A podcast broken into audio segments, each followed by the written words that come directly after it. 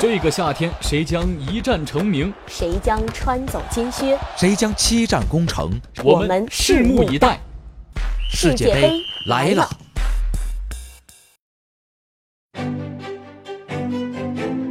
这里是新华 FM 世界杯特辑。英格兰队没有期望是最好的期望。四年前的巴西世界杯，英格兰队一场未胜，小组赛即被淘汰。两年前的欧锦赛，他们输给了名不见经传的冰岛队。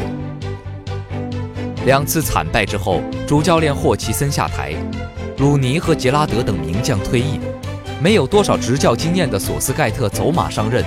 英格兰队开始了低调的更新换代，这恐怕是很多年来唯一一届没有巨星的英格兰队。自从1950年英格兰队放下早就摆不起的架子，第一次加入世界杯的大家庭中来，不管最后战绩如何，总能出现一些让球迷记得住的球星，一些闪光的镜头。但2014年世界杯之后，英格兰队似乎已经泯然众人。如果不是英超的存在，如果不是那位攻入很多进球，但并不能在关键时刻力挽狂澜的热刺前锋凯恩，你很难记起有哪名球员是身披三狮战袍的，有什么精彩的表现。但这对于英格兰队可能是个好消息，个体的平淡并不代表整体的平庸。在世界杯预选赛中，索斯盖特带领全队以八胜二平的不败战绩赢得 F 组头名。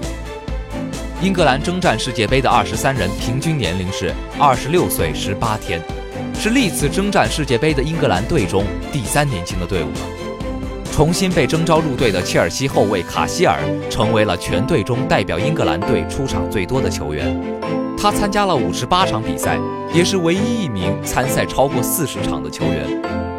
在这二十三名球员中，只有五人参加过上届世界杯，他们是卡希尔、琼斯、亨德森、斯特林和维尔贝克。这支队伍在二号与尼日利亚队的热身赛中打出了泾渭分明的上下半场。前四十五分钟进攻积极，卡希尔和凯恩贡献了两个进球，但下半场开始两分钟就被对手攻入一球，这是英格兰队参加世界杯历史上经常犯的错误。